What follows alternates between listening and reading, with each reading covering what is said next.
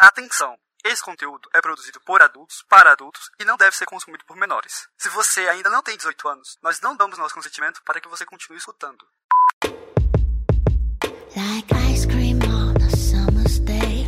Oi, eu sou a Lênia Oada, mulher cis demissexual, Domi, e hoje a minha palavra de segurança é feriado. Oi, eu sou a Kit, mulher cis bissexual bottom, e hoje a minha palavra de segurança é dor muscular.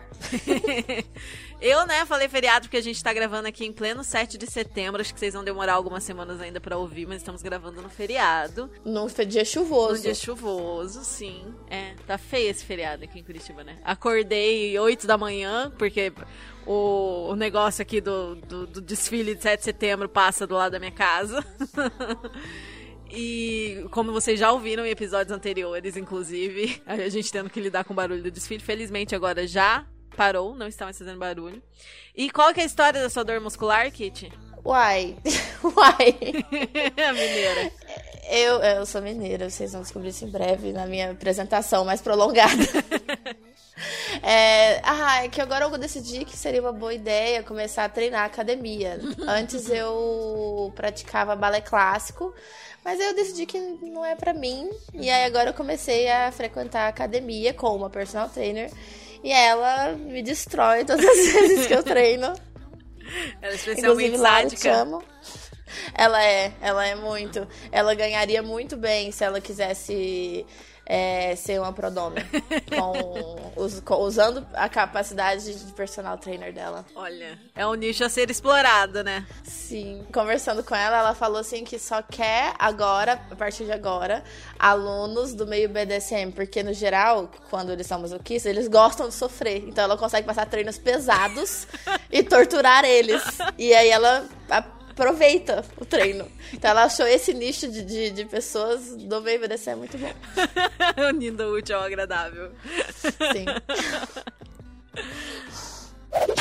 Você está ouvindo Chicotadas, um podcast para debater, democratizar e humanizar o BDSM, a não monogamia e sexualidades alternativas. Bem-vindo a mais um Chicotinho, a nossa série de episódios mais leves e rápidos, mas não menos divertidos e informativos. E hoje é dia de mais um Chicopapo, aqueles episódios em que eu chamo alguém para conversar comigo sobre experiências de vivências e diferentes identidades na comunidade BDSM. Como o assunto aí de play é sempre muito pedido por vocês, eu decidi chamar a Kitty, que é um afeto e play partner, para conversar sobre a jornada dela como Little, uma das identidades mais fortes para ela na sua vivência no BDSM. Ela que é bottom e além de Little também se identifica como masoquista e pet. A Kitty tem 26 anos, é bissexual, sex worker e trabalha com camming e pratica BDSM desde os 18 anos. Ali bateu os 18 anos, ela já foi atrás, foi explorar o negócio, entendeu? já teve algumas relações envolvendo o Age Play e está numa relação focada nessa dinâmica há cerca de um ano e vai contar um pouco melhor pra gente como que o Age funciona pra ela. Se você não sabe muito bem o que é Age Play, antes de ouvir esse episódio aqui, ouça o nosso episódio 26, que é todo sobre o tema, em que a gente conversa com a Mistress May, a Blue e a Malu White sobre esse assunto. E elas trazem as perspectivas delas e tudo mais. Antes de começar, eu preciso dizer que a gente vai sim abordar a prática do Age Play com elementos e práticas mais sexualizadas. Eu vou avisar quando esse assunto começar e colocar o aviso de gatilho e as minutagens na descrição. Porém, se esse for um assunto sensível pra você, talvez seja melhor pular esse episódio. Oi, pessoal, a Lene do futuro aqui pra complementar esse aviso de gatilho. Até por volta do minuto 35 do episódio, as menções a dinâmicas mais tabu, delicadas e sexualizadas são apenas superficiais, então se esse for um assunto um pouco sensível, mas não muito pra você, dá pra você ouvir até o minuto 35. Após esse minuto do episódio, eu vou colocar exatamente quando é isso na descrição do episódio. A conversa vai ter detalhes mais gráficos que podem ser gatilho pra vocês se esse for um assunto sensível. Alguns dos temas descritos são práticas bem tabu,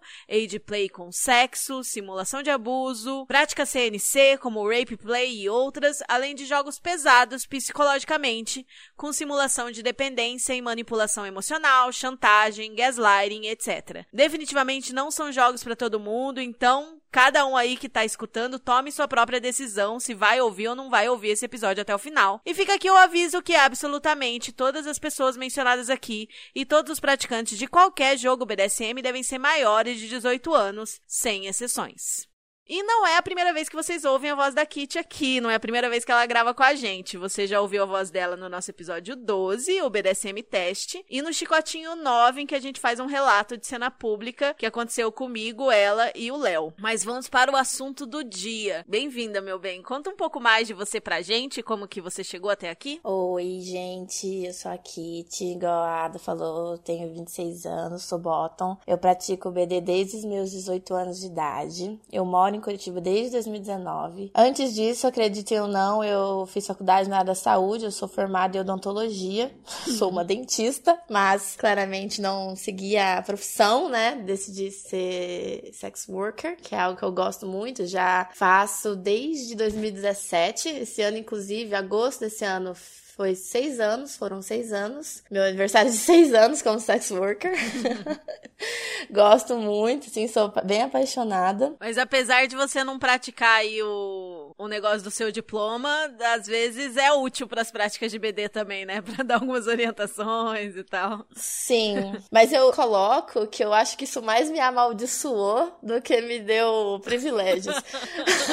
Porque assim, é, privilégios, o único que eu acho que eu tenho hoje em dia, além de ter o diploma, seria se eu precisasse fazer uma receita para mim de alguma medicação. Mas os traumas que essa, essa graduação me trouxe, gente, eu, por Sério? muitos anos eu não conseguia beijar as pessoas.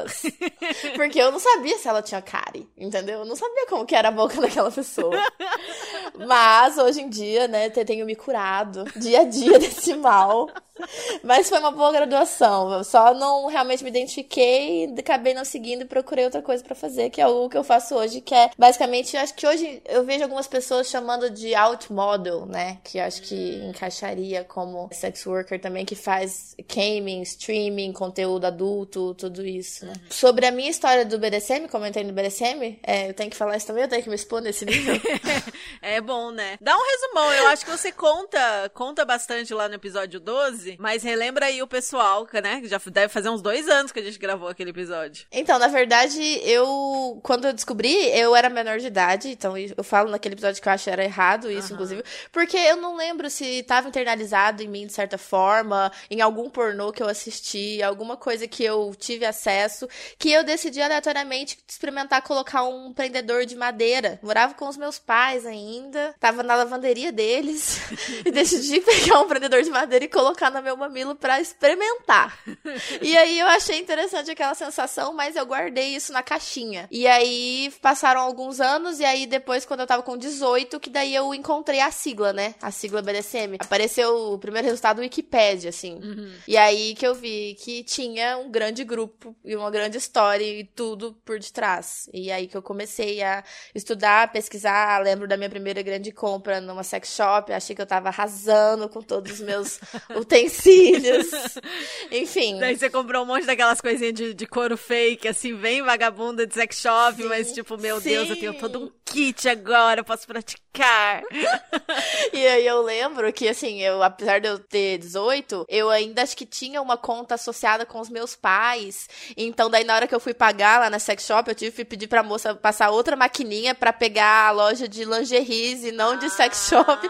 Só que foi um valor muito absurdo, gente. Foi, pra mim, naquela época que eu era universitária, era, foi uns 300 reais de coisa de sex shop. Meu eu Deus. fiquei, meu Deus, gastei todo o dinheiro meu que eu tinha pra comer esse mês, mas é isso, sabe? É isso que eu quero.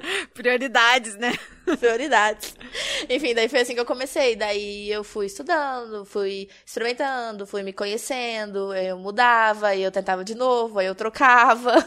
E aí é isso, hoje com 26, acho que é 7 anos, É, né? sete, 7, 8 oito anos. Mas você chegou a lembrar disso depois que você tinha feito 18 ou você foi aquela pessoa que ficou esperando, tipo, o dia que eu fizer 18 eu vou pra um evento? Não, eu não tive isso. É, do, foi um salto. Eu realmente coloquei dentro da caixinha e continuei vivendo a minha vida. Daí eu não lembro, não consigo falar pra vocês qual foi, o que que foi o estalo que, eu, que fez eu encontrar a sigla de novo e começar a pesquisar e encontrar fóruns online e não sei o que, blá blá blá. Então eu não fiquei nessa fissa aí de esperar tá legalizado pra conseguir fazer, sabe? Ah, então você teve sorte de relembrar disso quando você já, já tava com os 18 comple- completados. Eu não sofri vários anos esperando o momento, não, não.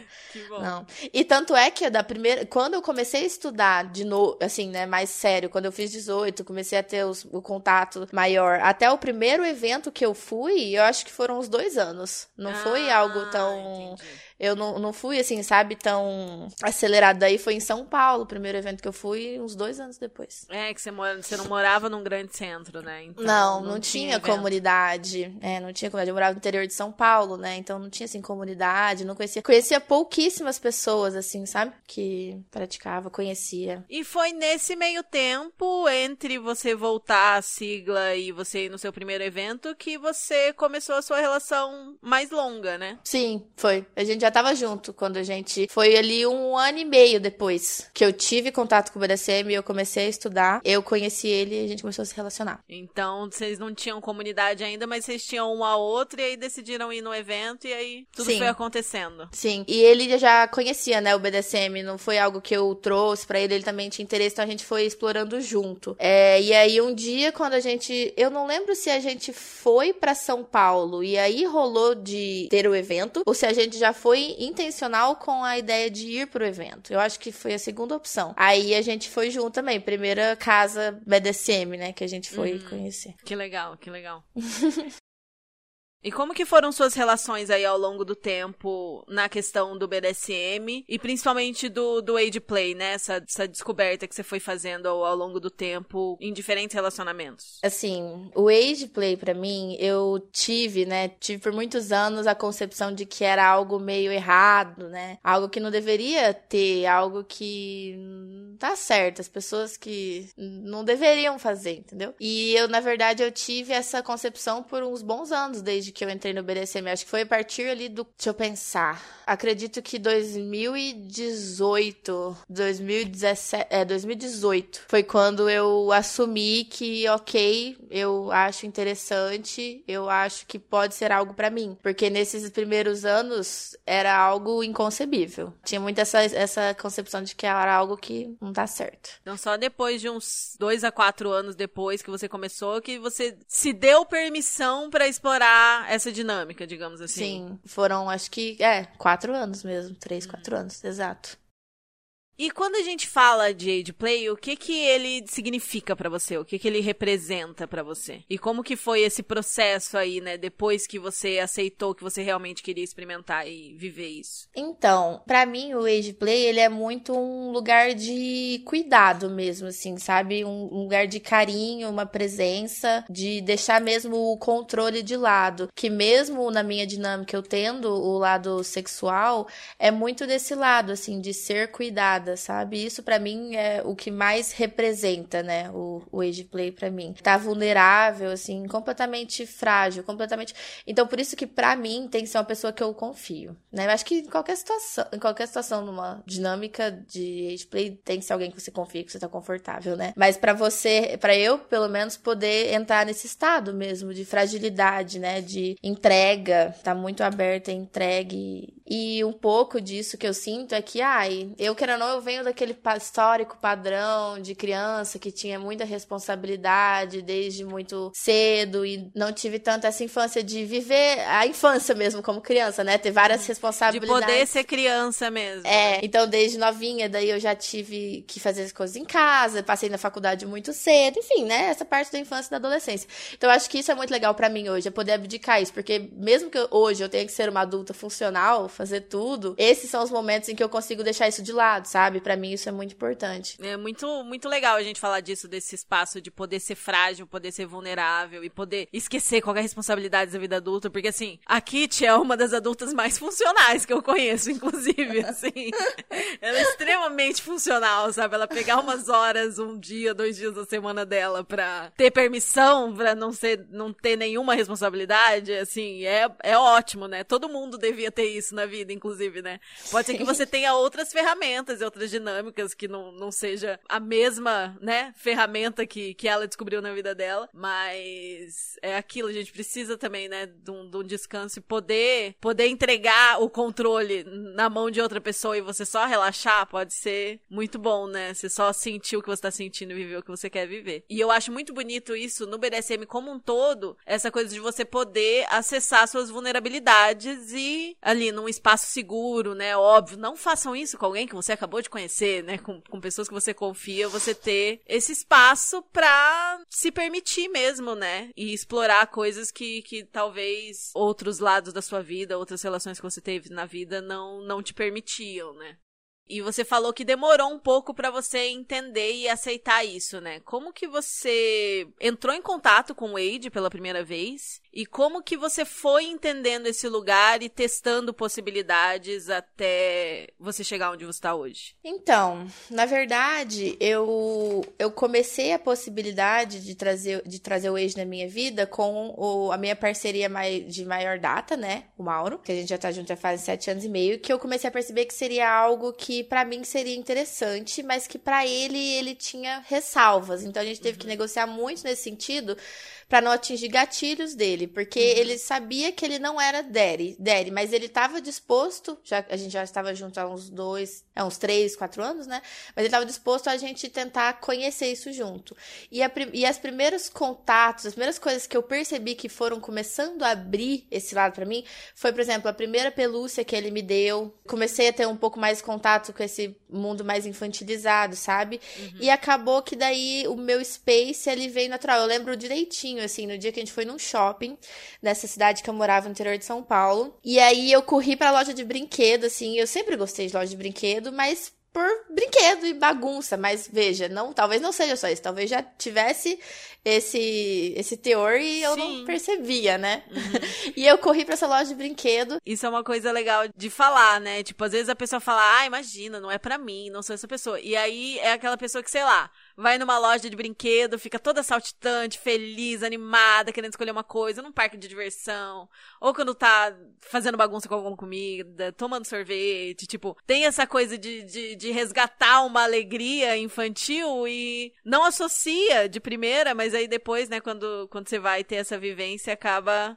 associando e vendo que tava, a sementinha tava sempre lá, de alguma forma, né? Sim, bem isso mesmo. E eu lembro que nesse dia, a gente, eu cheguei, saí correndo correndo, ele meio que ficou para trás, mas veio atrás de mim. E aí tinha uma pilha gigante de bicho. E aí a Disney tinha lançado uma nova linha, a linha Tsum Tsum, que eles parecem uns foguetinhos, assim. e aí tinha uma Alice do País das Maravilhas lá. E aí eu, tipo, eu vi aquele bicho e eu surtei, assim, mas eu surtei de eu quero esse bicho, eu preciso desse bicho. e aí eu quase chorei por esse bicho. E aí, tipo, ela foi a primeira que ele me deu, assim, que eu, eu tive primeiro. Porque antes antes dessa pelúcia, eu acho que eu não tinha nenhuma, nenhuma pelúcia. Só a paçoca, né? Que era a minha coelha, felpudona, mas não era, não era pelúcia, era de verdade.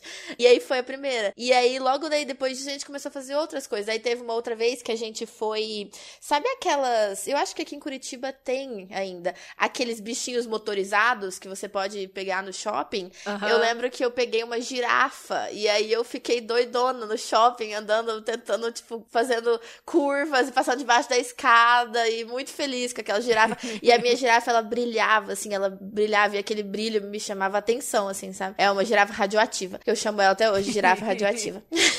é, enfim, daí foram essas coisas, sabe? Tipo, essas pequenas coisas, momentos de lazer, que daí eu fui depois conectando e pensando, veja bem. sabe? Sim, faz sentido. Muito legal. E aí você foi explorando com, com ele nesse campo mais do lúdico, assim. Sim, foi bem uhum. isso, porque a gente nunca chegou a negociar definido como uma DS DDLG. A gente ia ali uhum. tateando, né? Porque a gente começou o nosso relacionamento meio baunilha e experimentando, né? E aí a gente foi mudando constantemente a configuração da nossa relação ao longo dos anos. então, sim, foi bem no lúdico, assim, que a gente foi experimentando e tentando coisas. Então, tanto é que com o Mauro, eu quero que se ele escutar esse episódio, me corrija depois se eu estiver errada.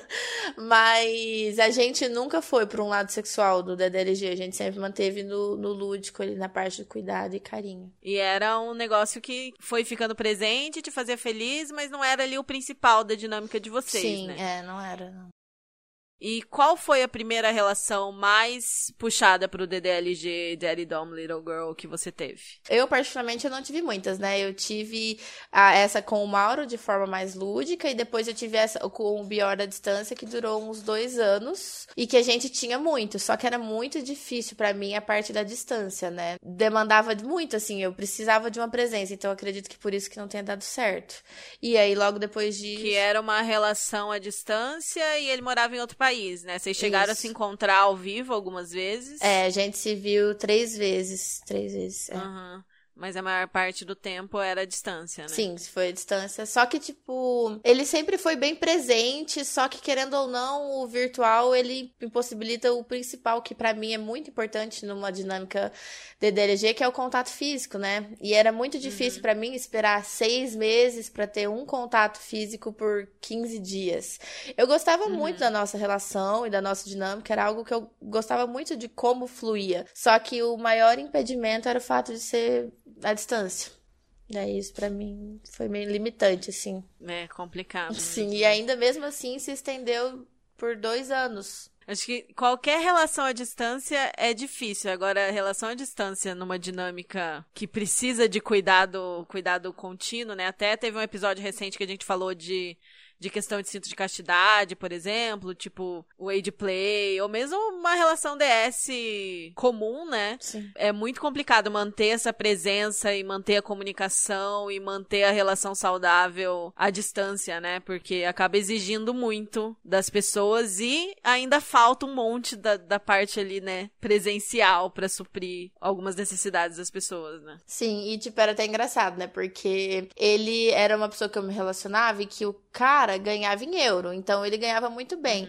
Poxa, ele me dava um monte de presente, um monte de coisa, pô, eu adorava, adorava presente, mas chega uma hora que não faz sentido, sabe? Não faz sentido querer preencher o espaço ali com o bichinho de pelúcia que você ganhou. Pra mim não fazia mais, pelo menos, sabe? Não é suficiente, né? É. Total, entendo. E logo depois da relação com o Bjorn, você começou a sua relação que tem cerca de um ano que você tá até agora, né? É, a gente terminou e aí eu dei um break, um tempo assim, que a gente tava já meio estranhado, né? Tanto é que daí eu mesma finalizei a dinâmica da DLG e falei, a gente pode tentar manter uma relação e ver o que que surge a partir daqui, porque pra mim já não tava fazendo mais sentido a parte do age play. Ele começou a um outro trabalho, então ele mesmo já nem tinha mais tempo pra mim, só que foi bem ruim pra mim, porque eu tive uma sensação meio de descarte, assim, sabe? Ele arrumou um novo emprego, ficou muito ocupado, tá a 10 mil quilômetros de distância, é mais fácil, sabe? Enfim. E aí eu mesmo decidi romper a parte dessa dinâmica e ficar interagindo normal, assim, mandando, trocando mensagem, ver se tinha uma salvação aquilo ali. E é muito complicado nesse lugar, né? Porque você cria um vínculo, você confia na pessoa, e aí é como se a sua criança interior fosse abandonada, né? É tipo uma criança que ficou órfã. Sim, exatamente. E além disso, nós fizemos uma das sessões mais pesadas que eu tive na minha vida, assim, foi, foram duas que talvez a gente venha de novo Vamos com contar no episódio episódio sobre- futuro. que foi com ele. Então, assim, eu gosto muito da pessoa, tenho muito carinho por tudo que a gente teve. Não, não foi uma pessoa que eu terminei rancorosa ou qualquer coisa do tipo, mas eh, teve essa sensação, né? Ai, 10 mil quilômetros de distância, mais fácil de terminar e foda-se, né? Enfim, daí eu deixei nessa, nesse estado de, de limbo, de limbo, assim, né? Vamos ver o que, que, que, que surge disso aí, mas a dinâmica de DDLG eu finalizei. E aí eu parei, fiquei um tempo sem nada, sem Daddy, criança órfã, abandonada. E aí eu conheci o meu papai atual em janeiro do ano passado. A gente se conheceu num evento, mas aí foi só uma troca de olhares assim rápida, a gente nem conversou naquela noite. E aí depois de alguns meses, acho que deve ter sido uns sete, sete meses. sete meses, daí que eu conheci ele no evento nosso de bebidas, drinks.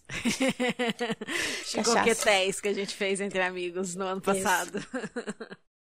E bom, acho que daqui a pouquinho você vai contar um pouco mais dessa dinâmica, como funciona hoje, que acho que é bem interessante, porque acho que como você já tava com mais consciência sobre isso, vocês conseguiram ir construindo aos poucos e entendendo aos poucos, né? Eu acho que é uma tendência no BD, quando a gente começa, acho que qualquer tipo de relação, né? Quando a gente começa ali, querer experimentar, querer viver as coisas, a gente acaba metendo os pés pelas mãos, ou acelerando demais as coisas, ou não sabendo muito bem o que tá fazendo, aí quando você vê tem alguém traumatizado no meio do caminho.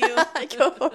Sim, é bem isso. É bem isso, né? O importante, por isso que a gente fala tanto de, de ter calma, né? E de estudar e de entender, porque aí você sabe como você quer conduzir uma relação que quando você já começa no meio da relação, é difícil de você ter essa visão externa, né? Você só quer viver aquilo tudo. E falando disso, qual que você considera que foi o maior erro que você já cometeu, ou que já cometeram com você, ou que você vê que é comum acontecer dentro dessa dinâmica de age play? Pode ser uma história pessoal ou alguma coisa de observação. Eu acho que o maior erro que eu cometi e que acho que as pessoas tendem a cometer é querer começar uma relação, não necessariamente de age play, mas já que a gente tá falando de age play, vamos um pouco como age play aqui. De age play sem saber o que quer, sem ter definido os seus limites do que você espera daquela relação, pelo menos um, os pilares uhum. do que você quer daquela relação. E não entrar numa relação de age play só porque você tá muito carente, muito precisando de alguma coisa e que precisa daquele ponto, sabe? Sem, uhum. sem você ter essa noção do que você quer, o que você busca e também do que você espera do seu parceiro, qual o qual nível de demanda você tá pedindo, o quão você pode dar também, porque é uma troca, né? Não acho que você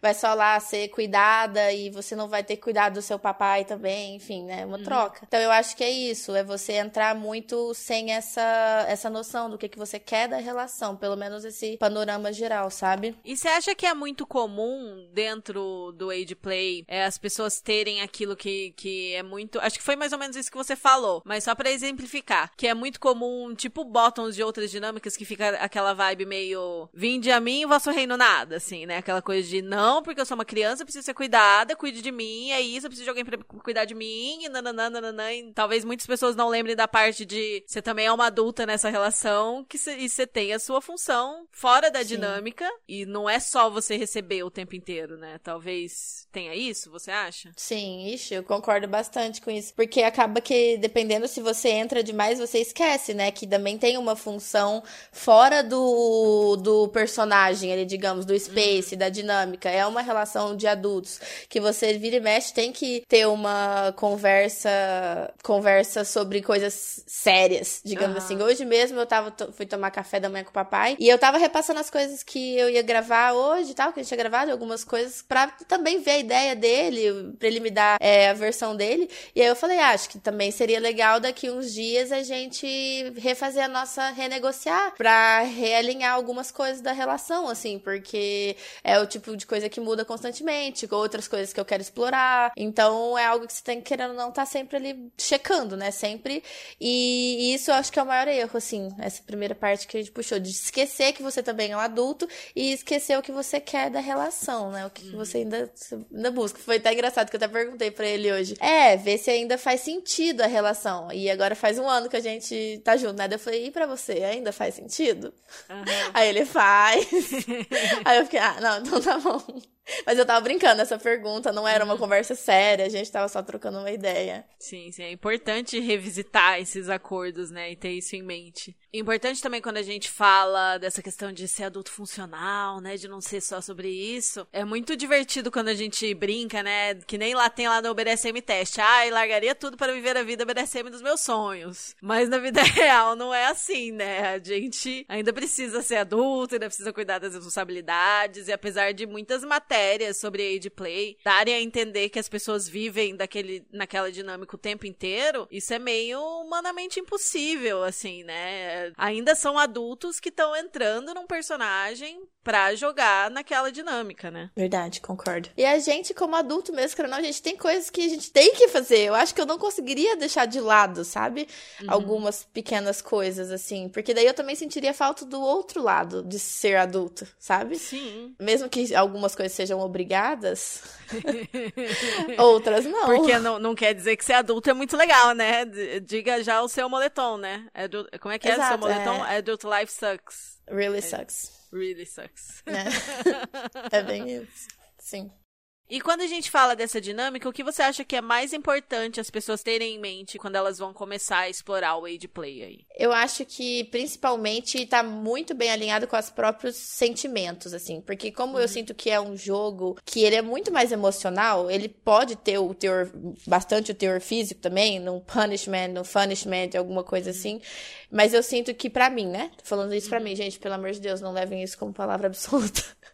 É, ele é muito mais emocional, é estar muito atento aos sentimentos, sabe? O dobro de alerta pra gatilhos que pode rolar e saber, saber pedir a safe. Porque às vezes a gente tá muito envolvido emocionalmente e a gente acaba indo e vai demais. Eu mesma já fiz isso. E acaba aí ativando algum gatilho e não sendo, né, aquele choro gostoso. Então eu acho que é isso principalmente, tá sempre é, alinhado com os seus sentimentos, assim, saber pedir a safe, ficar bem de olho em gatilhos, bem atento mesmo nesse momento. Mesmo que você esteja em space, você também pode sempre, se você tem muito esse self-aware, assim, dos seus próprios sentimentos, Autoconsciência. da sua autoconsciência, você também pode, pode não, deve, né, ensinar o seu top sobre isso, porque às vezes em space é muito difícil você, às vezes, ficar tão atento assim, sabe?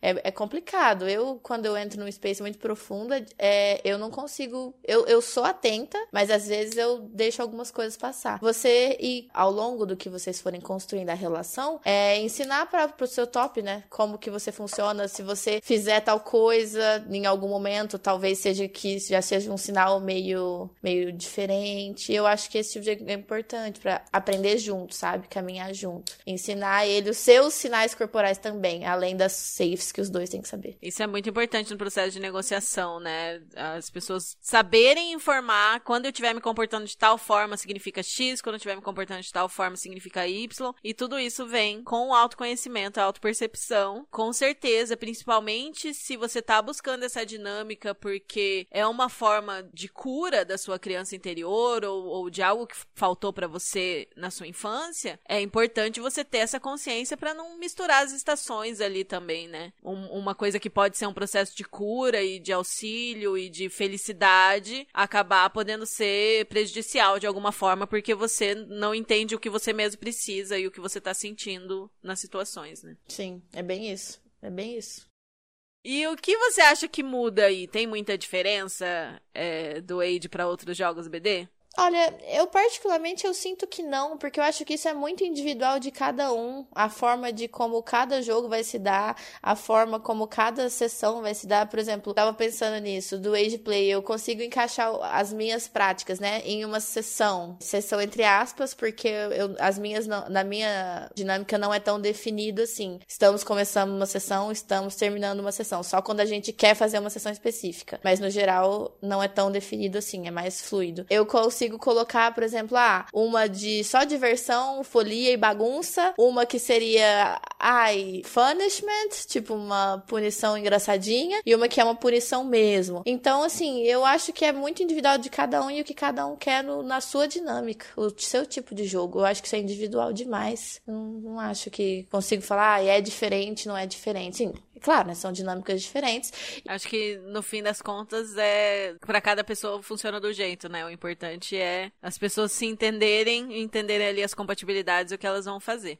E você falou um pouquinho aí das suas primeiras experimentações, primeiras experiências, como você começou a explorar e entender que fazia sentido pra você. E como que foi isso ao longo do tempo, assim? Já chegou num ponto que, ai, nossa, eu amo isso, foi uma coisa mais, mais gradual? Como que foi funcionando essa exploração ao longo do tempo e das relações até você chegar onde você tá hoje? É, na verdade ela foi muito gradual, né? Que foi o que eu falei ali no mais no início do episódio, que comecei ali na primeira pelúcia, na primeira atividade mais de criança, e aí comecei a, a elaborar isso de forma mais lúdica e começar a desenvolver. E aí até chegar um ponto que eu falei, ok, é isso. E aí eu decidi começar a pesquisar mais sobre age play, estudar mais sobre age play. E aí que eu falei, ok, então eu quero uma relação. Isso era algo que eu tinha como uma, uma meta, entre aspas, uma relação que o foco era o DDLG, né? O age Uhum. play. Então foi assim que daí eu comecei. Foi bem gradual, eu não cheguei, fiz uma sessão definida. Ah, aqui estamos começando uma sessão de age play, aqui finalizou. E aí quando isso aconteceu, eu fiquei realizada, me encontrei, esse é o meu fetiche, não foi assim. Na verdade, acho que nenhum dos meus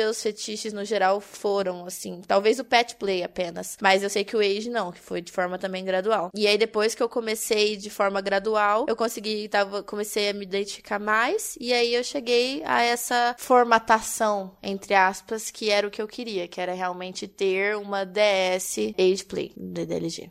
Pessoal, quando a gente voltar pro episódio, a gente vai começar aqueles trechos que eu falei lá no começo com descrições mais gráficas e vai ficar valendo o aviso de gatilho que eu deixei no início do episódio. Mas antes, o recado do nosso Apoia-se, porque eu preciso agradecer a todo mundo que acredita no Chicotadas e que torna esse projeto possível. Você só tem acesso a esse e outros conteúdos gratuitamente por causa da nossa plataforma de financiamento. E eu quero aqui agradecer a todos os nossos apoiadores, aos nossos apoiadores Premium, Baiana que mora no Japão, Senhor Lorde de São Paulo, os Cherries, Alaio Ser Cherry de São Paulo, Lani de Campina Grande, Cadelinha Anônima, Len Vacura de São Paulo, Fá Fantástico de Brasília e também os nossos novos apoiadores que chegaram aí desde o nosso último episódio. Princesa Bonibel de São Paulo, Cordélia do Paraná, Pati de São Paulo, Tibs de Campinas, Michele de Curitiba, mas que mora em Melbourne, Sexy Them de Poa, de Porto Alegre, Boze de Curitiba, Rain de Santa Catarina, Well do Paraná e Leandro de Belo Horizonte. Muito obrigada! Todo mundo que nos apoia ganha algumas recompensas e pode participar do grupo exclusivo para apoiadores no Telegram, das nossas reuniões mensais com chamada de vídeo que podem virar episódio,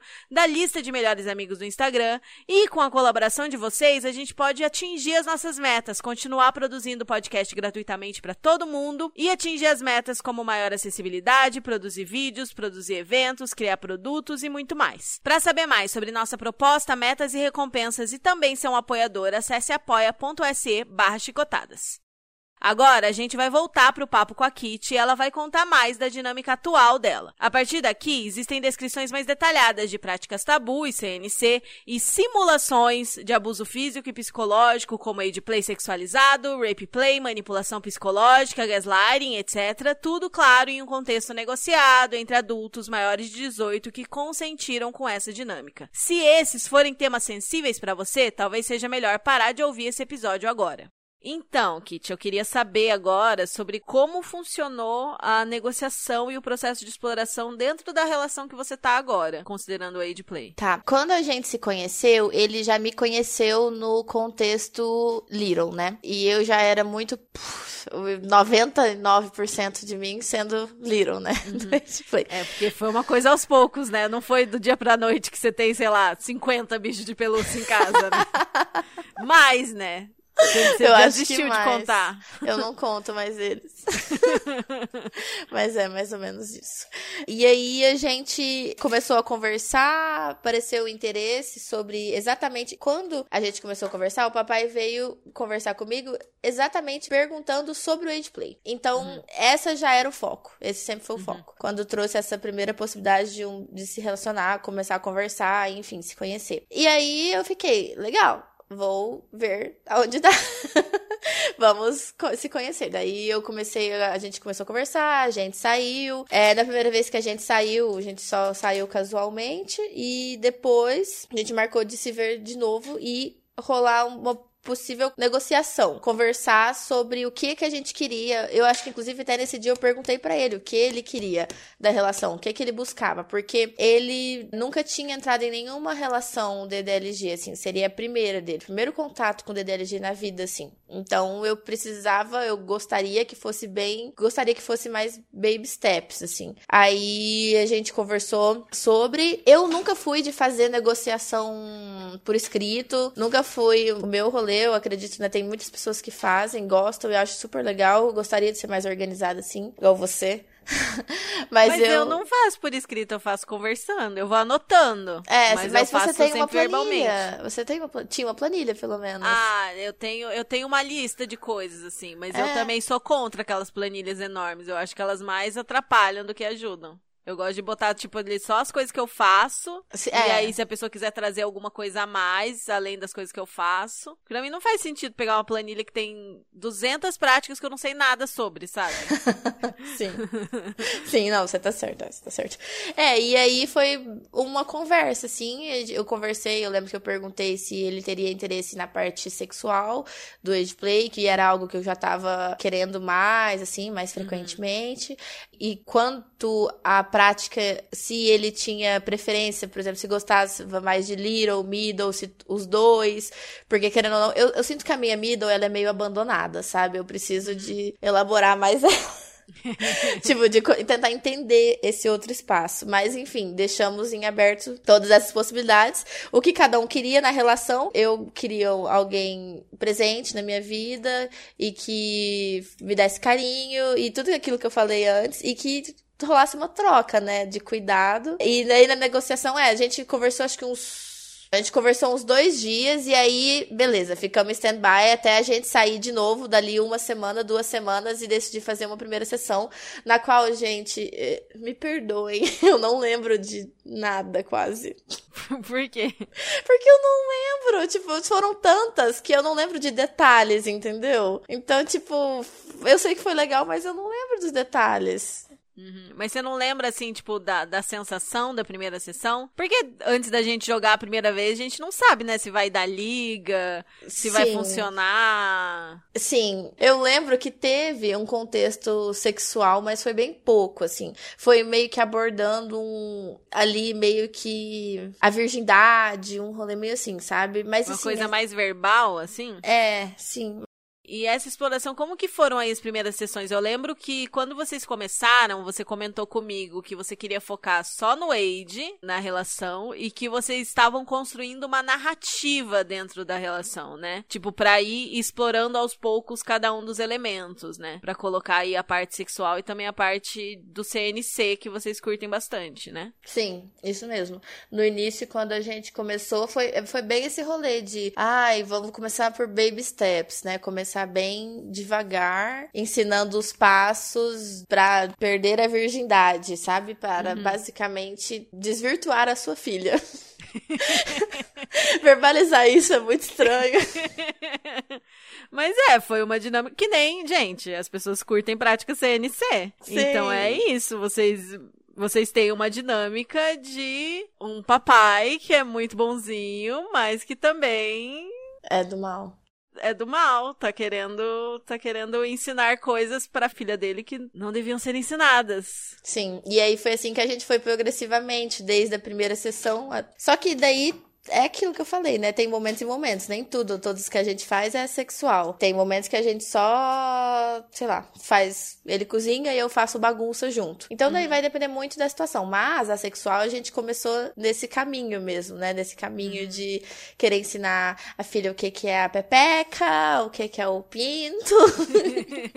e indo aí pra esse caminho, sabe? Foi assim que a gente foi progredindo na dinâmica mais sexual. E aí, tá, aí também, claro que entra outros contextos. Daí, por exemplo, quando a gente já tinha chegado lá, né? Digamos assim, aos finalmente, e ele tinha tirado finalmente a minha virgindade, uma coisa que ele faz muito que eu gosto muito é me comer enquanto eu tô dormindo, assim. Tipo, isso foi algo que a gente acordou antes e que eu gosto demais, assim, de ser acordada com um pau dentro de mim.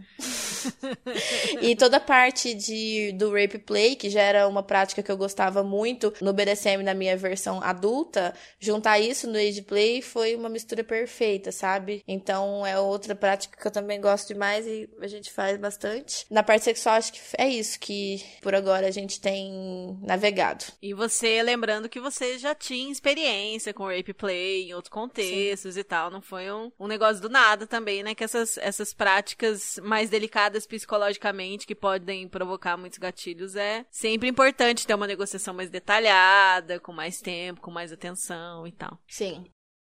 E bom, tem todos esses elementos aí que você contou, né? Que acho que pra quem não tem contato fica assim, gente, como assim? Mas, né, quem conhece, quem, quem vive com quem vive isso, ou conhece pessoas que curtem prática CNC, é tesão, né? Não dá muito pra explicar tesão, né? Sim. E como que funciona, assim, pra você, es- essa parte de ir explorando esses elementos psicológicos e do tesão dentro da dinâmica? Então, tem todo o meu lado de deixar, querer deixar, de agradar, né? De deixar o meu papai feliz e orgulhoso. E aí, todo esse lado, ele, ele, eu acho que ele é alimentado com todas essas práticas. Deixar ele fazer essas coisas comigo. Eu penso, ai, no fim ele vai ficar feliz. Vai, vou deixar ele orgulhoso, entendeu? Bem nesse lado, na, no jogo, gente, pelo amor de Deus. Deixar isso bem claro. Fora do jogo é outra coisa. É, é importante a gente diferenciar que, assim, quando a Kitty me contou pela primeira vez que ela estava fazendo isso, eu fiquei tipo, nossa, que legal! Aí fez tal coisa, tal coisa. Eu lembro que ela me contou de uma sessão específica.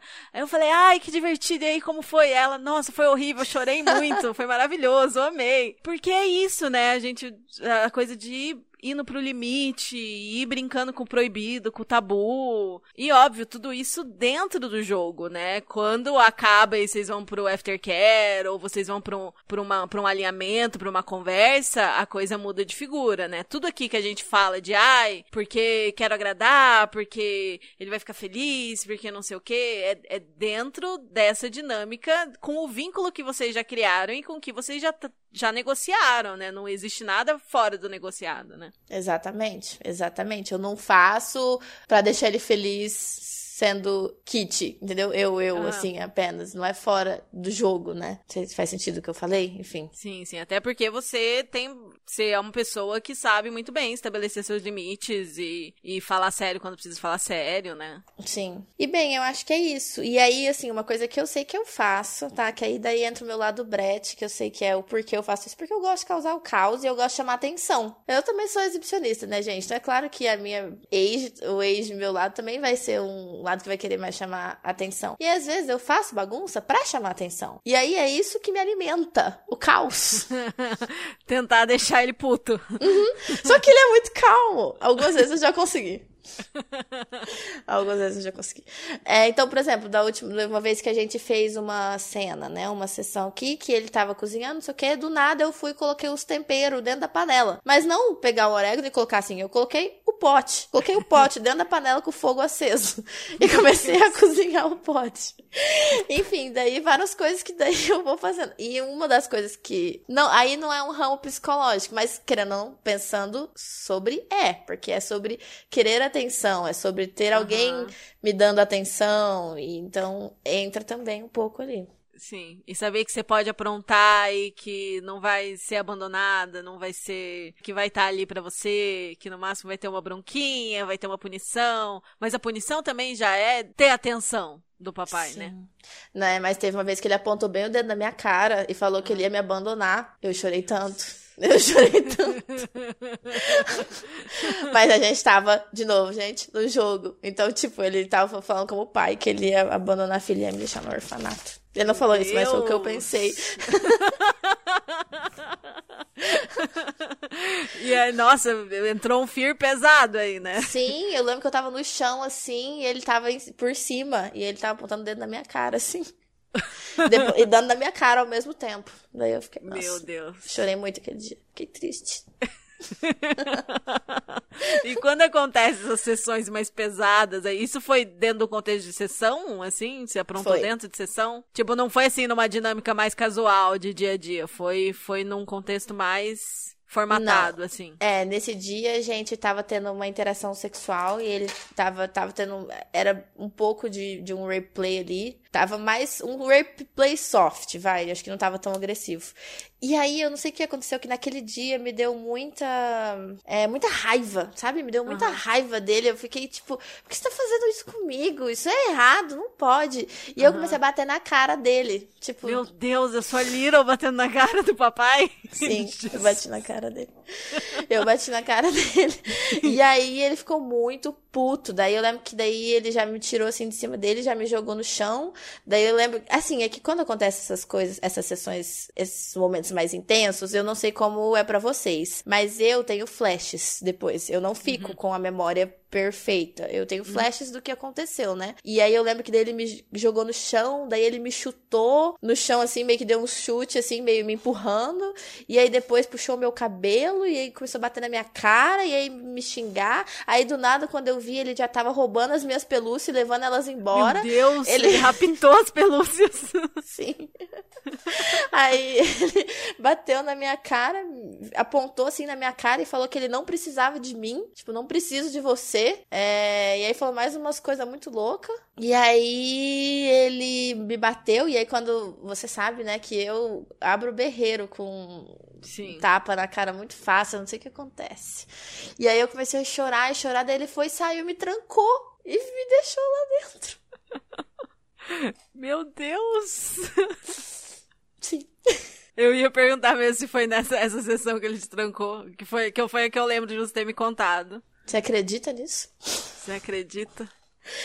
E qual Enfim. foi a sua sensação enquanto isso? Nossa, eu chorei muito, eu chorei muito. E aí eu lembro que eu fiquei pensando que ele tinha me abandonado, que não sei o quê, que eu tava triste. Daí ele falou, depois a gente conversou, né? Porque é uma coisa que eu, eu gosto de fazer no geral.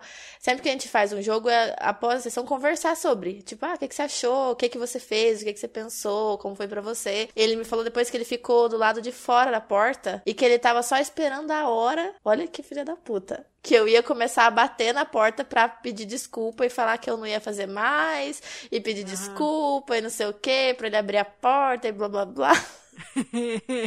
e eu tava com essa sensação, esse sentimento de ai, angústia, de abandono, de triste, que, que eu não devia ter feito aquilo, mas que daí eu não tava arrependida, mas ao mesmo tempo tava, mas aí que eu precisava de dar um jeito de sair dali, tipo, de uhum. abrir a porta e pegar meus bichinhos de volta. Enfim, daí essa Isso é tudo o seu Space Little pensando. É você como Little pensando. Sim. Sim. Se você sai do Space, se você acessa a parte do seu cérebro adulta, você sabe que não é nada disso que tá na sessão. Mas ah, ali no sim, momento sim. aquilo é verdade. Sim, nossa. É tipo, ou oh, ficou silêncio. Silêncio. Nossa. Eu tinha certeza que ele tinha ido embora, sabe? Aham. Uhum. e eu sabia que, por exemplo, se eu levantasse ele na hora e falasse meu safe e tal, ele abriria a porta em 30 segundos, porque ele tava uhum. logo ali do lado de fora, sabe? Mas o silêncio foi aterrorizante, assim. Foi. Caralho. Caralho.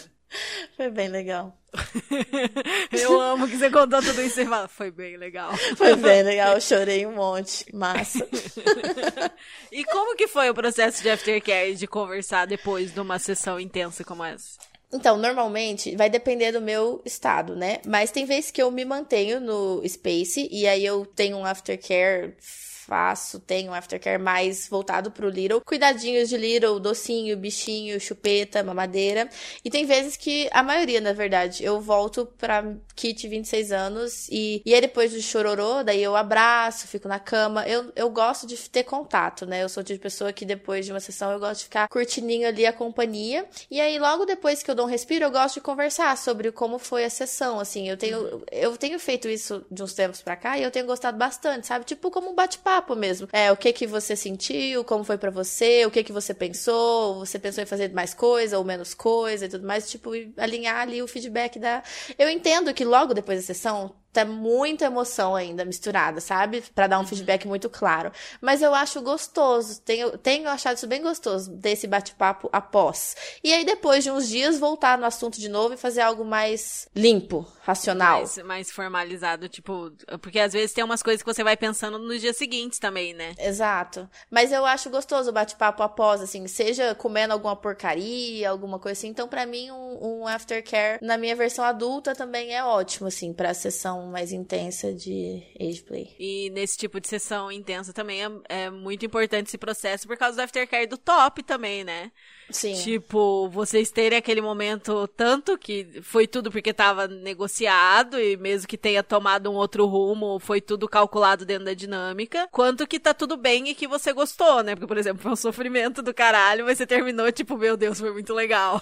Sim. E falar isso, falar, não, tá ótimo, você não fez nada de errado, pode fazer de novo. tá tudo bem. tá tudo bem. É Precisamos bem do aftercare prolongado, tomar uns dias aí, né? Porque talvez bata meio forte, mas Sim. deu tudo certo, foi tudo bem, era exatamente o que eu tava precisando.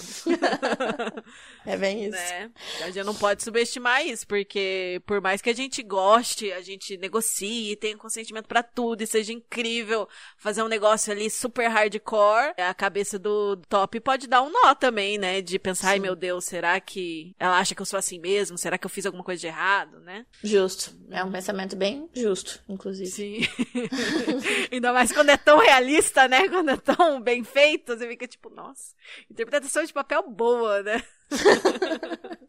Sim. E também ir alimentando a relação até chegar nesses pontos é um processo prolongado, né? É uma coisa que não acontece do dia pra noite, né? Porque precisa de muito vínculo, confiança, entender a pessoa, os sinais do corpo, porque talvez se uma coisa dessa acontecesse numas primeiras sessões, talvez o, o top não tivesse ali a, a segurança de só manter o personagem e continuar, né? Sim, tem tudo isso. Não sei, não sei o seu papai específico, mas falando por mim, talvez se eu não tivesse tantos sinais de que tá tudo bem pra você, entender seus sinais corporais, entender que você tá gostando daquilo, talvez fosse um momento de quebra que eu virasse e falasse assim, pera, tá tudo bem ainda? Posso continuar? Né? E isso é muito o tipo de coisa que você ganha com o tempo, né? Com a intimidade, com o aprofundamento da relação. Não é uma coisa que você vai conseguir duas semanas, um mês de, de relação. Com certeza. Então, por isso, a gente tem que sempre tentar ir com calma, né? Mesmo a gente querendo muitas vezes ir logo com sede ao pote, né? Esse é o ditado, eu Sim. sou péssima com ditados.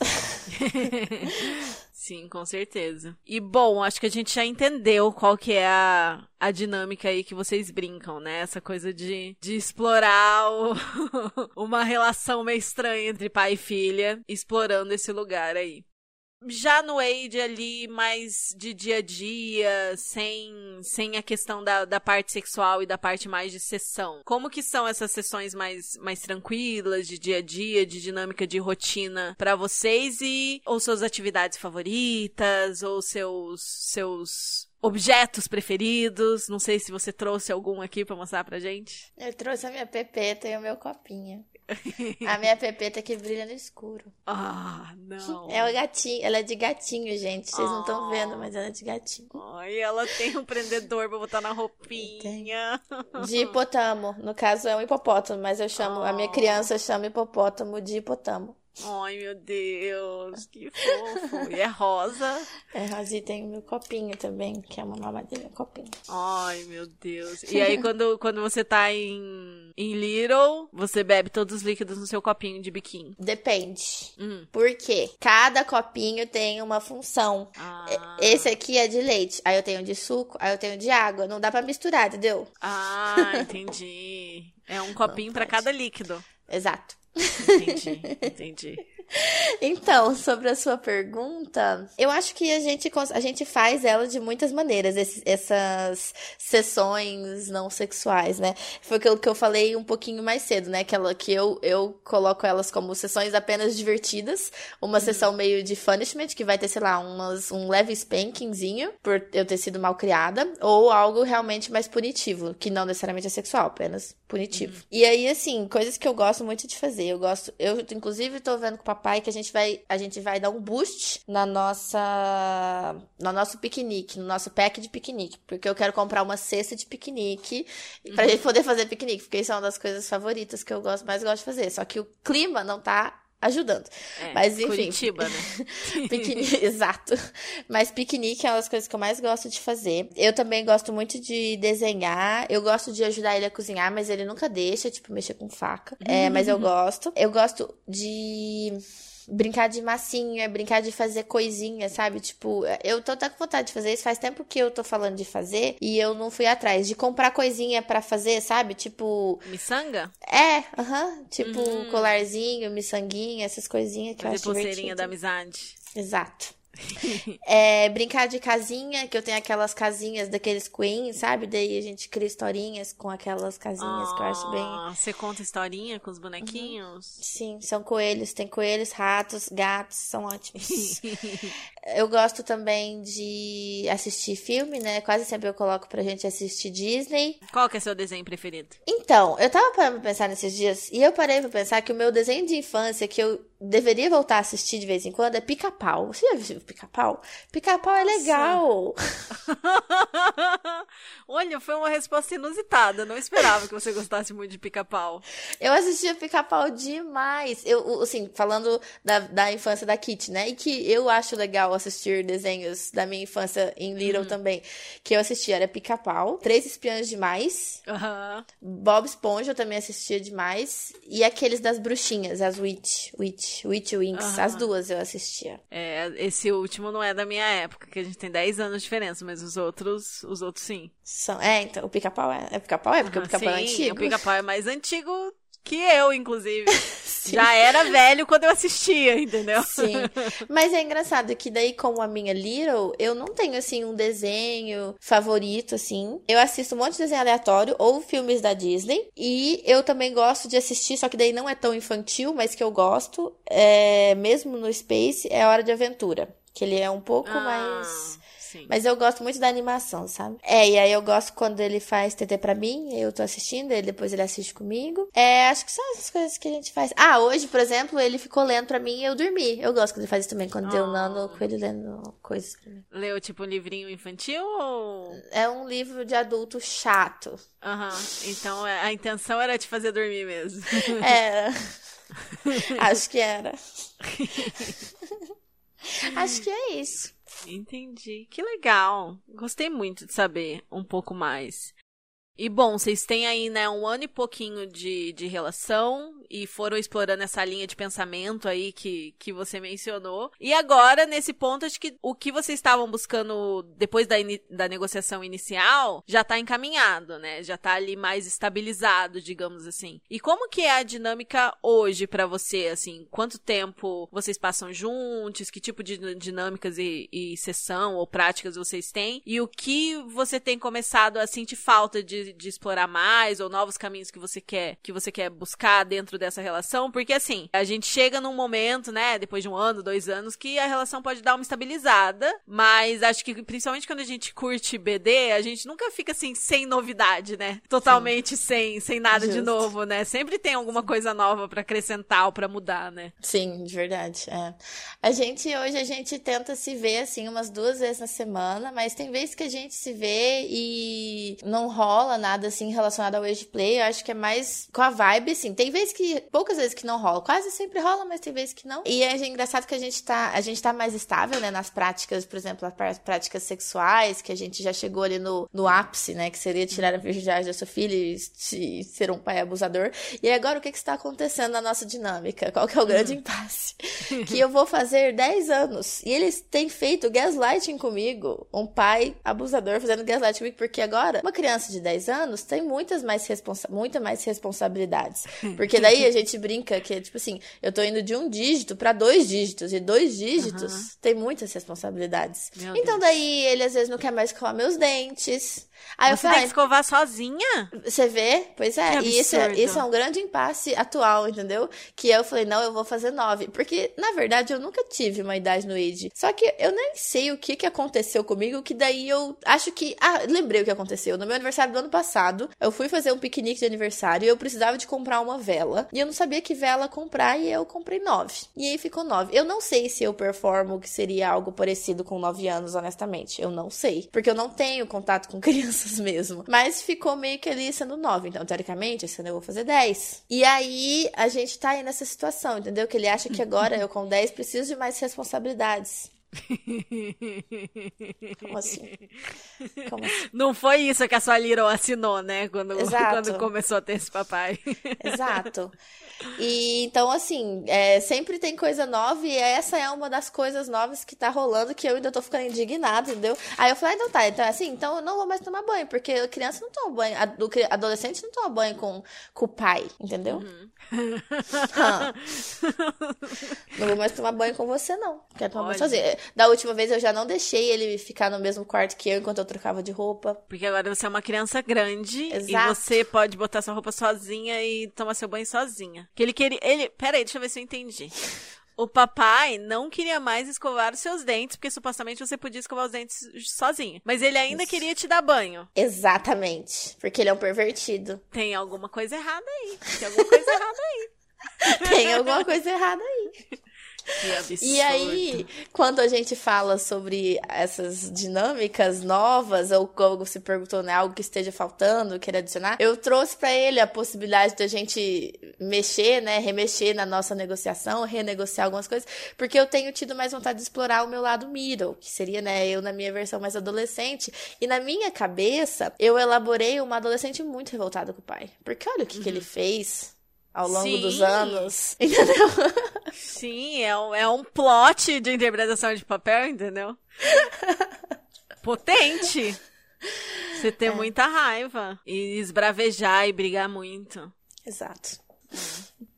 Bem interessante. Porque normalmente, quando as pessoas vão pro Miro, assim, as pessoas até muitas vezes têm a idade Little e a idade Middle, porque aí elas ficam mais confortáveis de explorar a dinâmica sexual como Middle. Porque pensa, ah, eu tenho 13, 14, e com 13, 14 eu já sentia tesão e me masturbava, então faz mais sentido na dinâmica. E aí, muitas vezes, as pessoas fazem essa diferenciação, né? Pra ter aquela desculpa de ser tipo, eu Que é mais ok, assim, que é, é, mais. entre aspas, né? Cada um tem seu processo pra entender o que, o que fica confortável e o que não fica. E, mas eu vejo que é uma, uma frequente, assim, tipo, nos grupos, quando as pessoas falam de ter Little e ter Miro, né? De ficar mais confortável de ter dinâmica sexual quando tá num espaço mais adolescente do que num espaço infantil. E normalmente a middle, né, acaba tendo essa dinâmica de, ai, porque eu vou seduzir o adulto. E eu adorei essa sua pegada aí, que não, não vou ser adolescente que seduz, eu vou ser adolescente pistola, revoltada.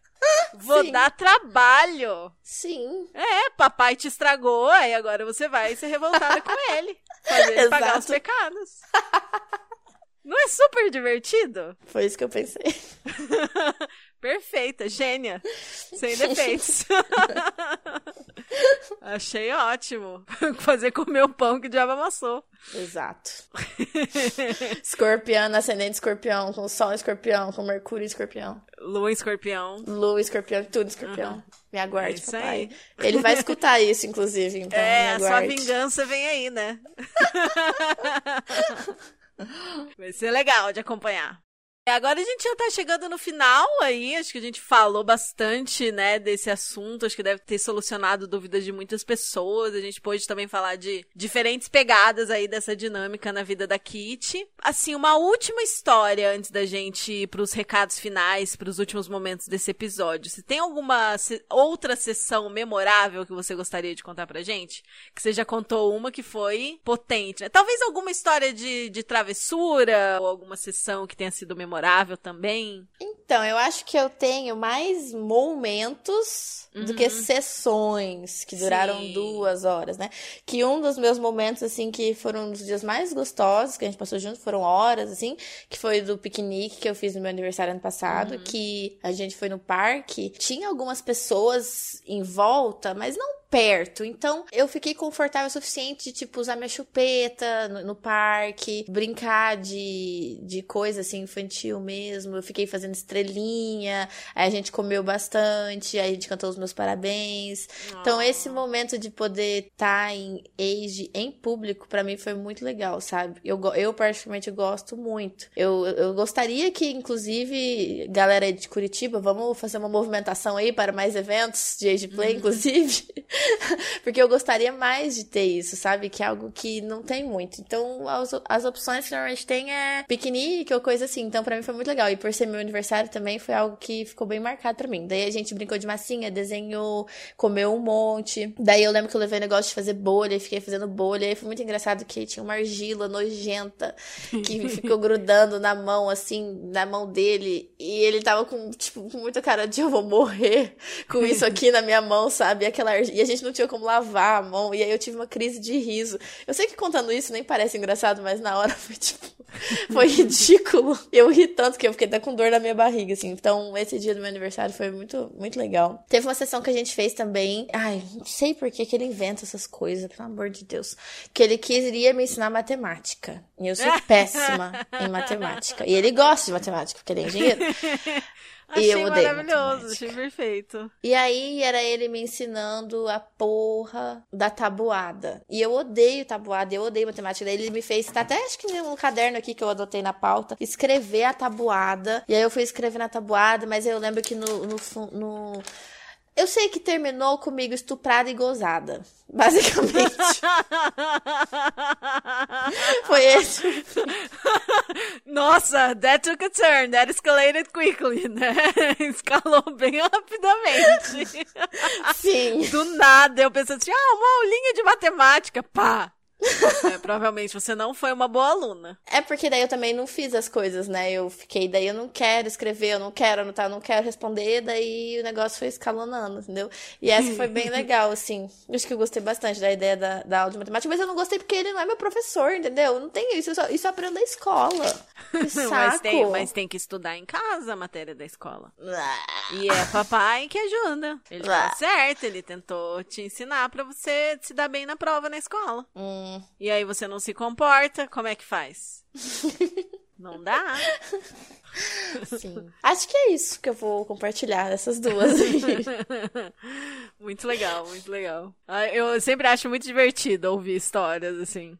Bom, espero que vocês tenham gostado aí do nosso episódio. E antes da gente ir aí pros, pros finalmente, eu queria pedir pra Kit deixar um recado ou conselho pra quem tá escutando a gente e curte Age, se identificou com as suas histórias e acha que é uma dinâmica que gostaria de explorar. O que você gostaria de falar para essas pessoas? Muita calma sempre, gente. Tipo, porque a gente quer ser muito intenso, quer se jogar logo e acaba se ferrando, assim. Então, viver cada fase com calma mesmo, assim. E aquilo que eu falei antes, sempre atento aos seus sentimentos, assim, né? Não se jogar numa relação sem você estar estável, só porque você tá passando por uma fase mais carente, ou, sabe? Eu acho que isso, principalmente no age, muita calma. Sim, com certeza. Não confundir as estações, né? É uma coisa que vai te deixar mais feliz e vai agregar, não uma coisa que vai. suprir, né? Co É. Que vai, tipo, cobrir um sentimento que não tá bem resolvido, digamos assim. Sim, pra tudo que a gente faz é muito importante a gente estar num momento são, né? Num momento de, de, de consciência e de entender, não, eu quero isso porque é legal, mas não porque eu vou morrer se eu não tiver, né? Se é uma coisa que agrega, não uma coisa pra preencher um buraco que você- talvez você precise resolver de outras formas, né? Sim, exato.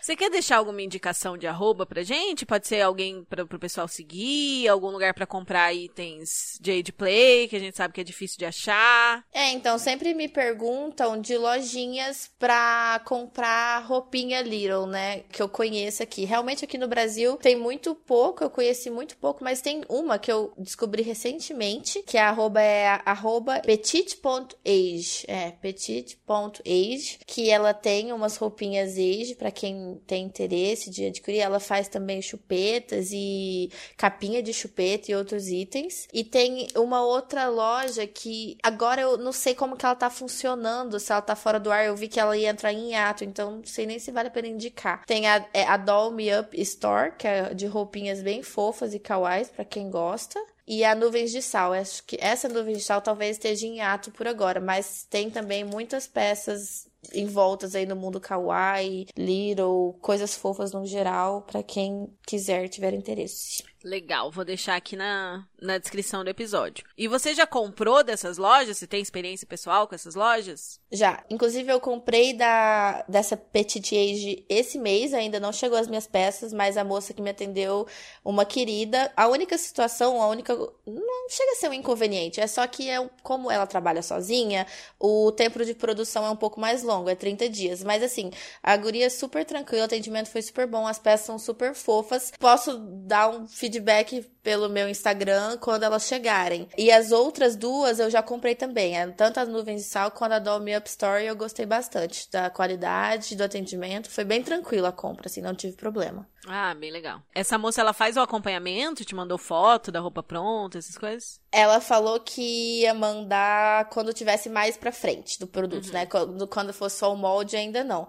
Mas é muito fofo. Eu fiquei apaixonada, assim. Aí tem muitos tipos de estampas. Eu fiquei, achei a coisa mais fofa do mundo. Eu falei, ah, eu preciso de comprar para experimentar. é então eu ainda não é recebi, isso. não sei. Mas é. eu acho que parece bem legal. Eu acho que até esse episódio sair já vai ter chegado. E aí, provavelmente você já vai ter feito a review e pode colocar lá no, no destaque do Instagram. Sim. E falando de Instagram, você tem alguma rede social que o pessoal possa te seguir, possa te acompanhar? Deixa aí como saber mais de você aí no, no episódio. Quem quiser me seguir, agora eu tô com o meu perfil Kink, que eu tô dando preferência é, para receber pessoas do, do BD nele.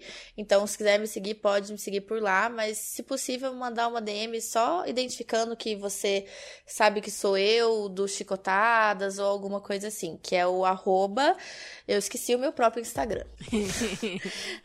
é o, é que ele é meio difícil, é, mas você vai deixar descrito, né? É arroba kit.k.inc.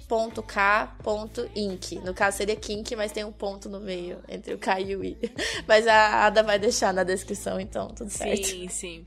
E assim como a gente recomenda para todo mundo que você for seguir, que tem perfil fetista e que o perfil é fechado, manda aquela DM junto pra identificar, porque infelizmente acontece muito. Até a Roxy perdeu o perfil provavelmente por causa disso. Que ela autorizava todo mundo meio sem critério, assim, sem esperar a DM. Provavelmente alguém ficou chocado com alguma coisa, denunciou e ela perdeu o perfil, entendeu? Então sempre deixem uma DM quando vocês quiserem seguir alguém e vocês não vão ser pessoas malvadas que vão denunciar a conta.